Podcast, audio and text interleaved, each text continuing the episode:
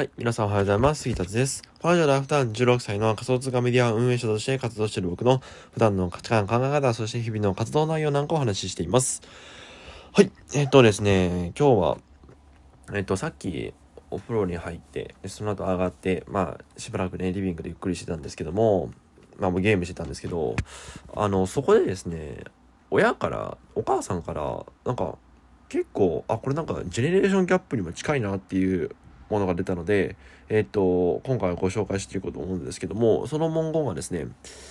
収益報告せん、せんときやって、って言われたんですよ。一瞬僕、ん？と思って、収益報告、ああ、なるほど。その月に、だか月収報告ね。はいはいはい。じゃ思って、じゃあなんで、えっと、言ったらダメなの？って言ったら、え、どんな人が見てるかわからないからって言ってたんですよ。うん。あなるほどなと。やっぱり親の世代はそういうことを考えるんだなって思って、まあ別にこれはね、お母さんが悪いとか、僕がどうとか、えー、っていう問題じゃなくっていう話じゃなくて、別にお母さんが悪いとも思わないし、うん、僕は単純にジェネレーションギャップだと思いますね。親が思う SNS と僕らが思う SNS って全然違うんだなっていうのが、えっ、と、今回、えっ、と、改めて知ることができましたね。うん。ねえ、っ、と、あの、その収益報告を僕がする理由っていうのは、まあ、別に収益報告無理してする必要じゃないと思うんですよ。僕も今月は、今月というか4月分はしてないです。なんでかっていうと、なんていうの、自分で、なんていうの、自分で稼いだっていう自覚がないからですね。あの、えっと、先月分は、えっと、メディア運営代行の、えー、その代行費をいただきまして、まあ、代行費いただいただいたんで、まあ、稼いだじゃ稼いだんですよ、もちろん。もちろん稼いだんですけど、なんかね、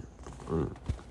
なんかアフィリエイトに稼ぎましたとか、ウェブライターで稼ぎましたとかだったらわかるんですが、なんかメディア代行で受けてるんだったら、それはわざわざ収益報告する必要性ないかなと思って。で、その収益報告するんだったら、その代行したメディアが、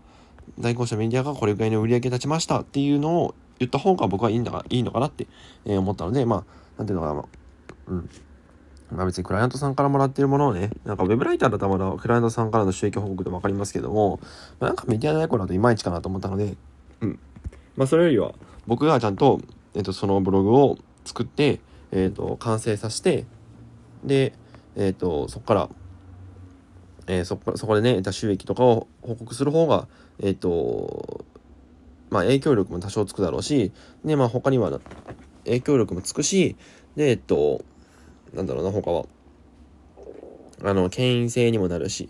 うん。で、それでまたウェブライターの仕事とか取っていくと、もうね、あの、単価がえげつないことになると思うので、まあまあそこは、えっと、僕はちゃんとやっていこうかなって思っております。はい。で、えっと、なんでこの話をするのかって言ったら、あのね、他人にアドバイス求めちゃダメですよっていうのを言いたくて、まあ、アドバイス求めてもいいんですよ、もちろん。いいんですけど、あまりにも世代がかけ離れてる人、かけ離れてる人と、にアドバイスを求めたとしても、まあ、無駄になること多いよねっていう、まあ、そういう話なんですね。うん。で、えっ、ー、と、どういうことかっていうと、例えば、えっ、ー、と、僕が、僕が、えっ、ー、と、おばあちゃんもう80、80歳なんですけど、僕の僕の、なんていうの、今のこのメディア代行とか悩みを、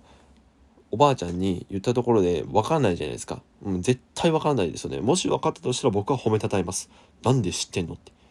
衝撃ですね、その前に。なんで知ってんのっていう。まあそういう衝撃に走りますよね。うん。まあ今のは極端な例ですけど、まあこういう感じなわけですよ。だから、まあ親でもそうですよね。親でも僕がやってることを完全に理解してるわけじゃないし、えっ、ー、と、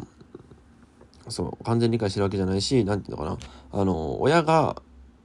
僕にするアドバイスっていうのは僕にとってはあんまり有益じゃ、有益というか参考にならないと思うし、逆に僕が親に対して言うことも、えっと、参考にならないと思うんですよ。うん。なんでかっていうと、その世代によって考え方は全く違うからですね。おばあちゃん世代と親世代と僕世代、僕ら世代、まあ Z 世代ですけども、言ったね、そう、その世代で考えてることっていうのは全く違うので、そこでアドバイスを求めてもダメだよねっていう。まあ、アドバイスを求めるんだとしたら、えー、自分が尊敬してるインフルエンサー、え、もしくは同じ世代の人ですね。僕だったら周りの友達とか、えー、まあ、振り子だからね、周平さんとか、えー、ゆらりさん、中村さんとか、たけしさんとか、えー、いろんなすごい方がいらっしゃいますが、そういう方が、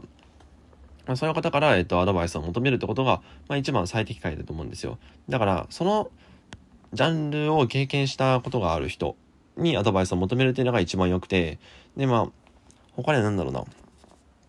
まあ結局はそういうことなんです。そう。結局はね、えー、自分がアドバイスを求める、自分にアドバイスを求めるんだとしたら、えー、近い世代の人もしくは、えっ、ー、と、自分が尊敬しているインフルエンサーの人に、えっ、ー、と、アドバイスを求めるっていう方が僕はいいんじゃないかなって思います。てか、絶対そっちの方がいいですよね。見当違いな、もう的外れな回答が返ってくることもないし、まあちゃんとね、事情を説明すれば分かってくれるだろうし、うん。そう。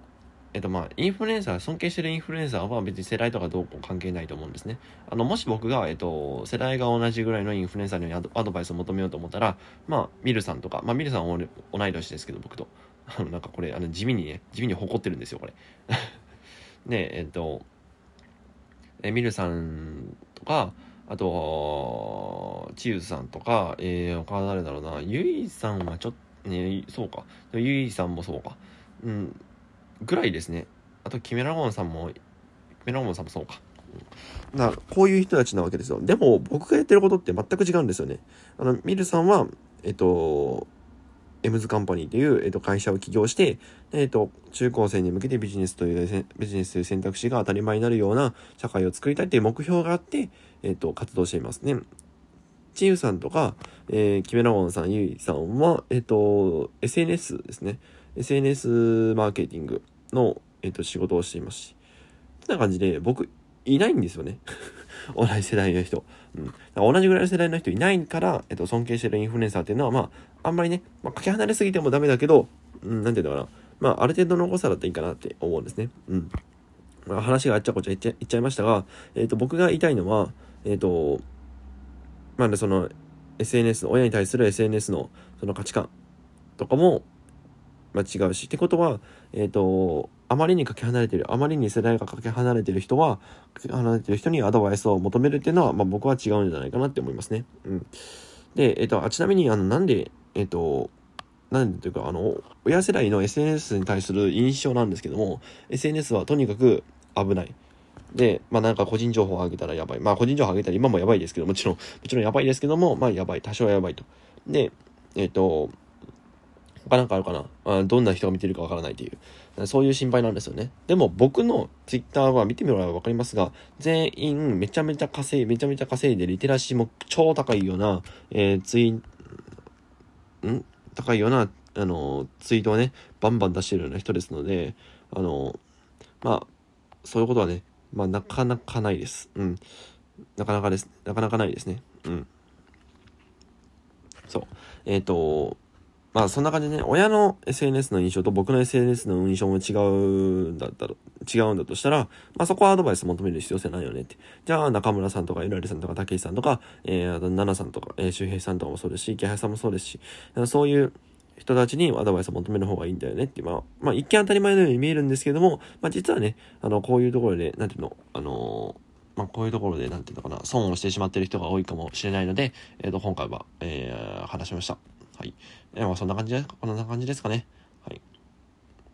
えっ、ー、とですね。まあ、なんか話すことはなまないですね。はい。名前ないので、えっ、ー、と、今日はこれぐらいで終わろうと思います。それでは、今日も一日コツコツ頑張っていきましょう。バイバイ。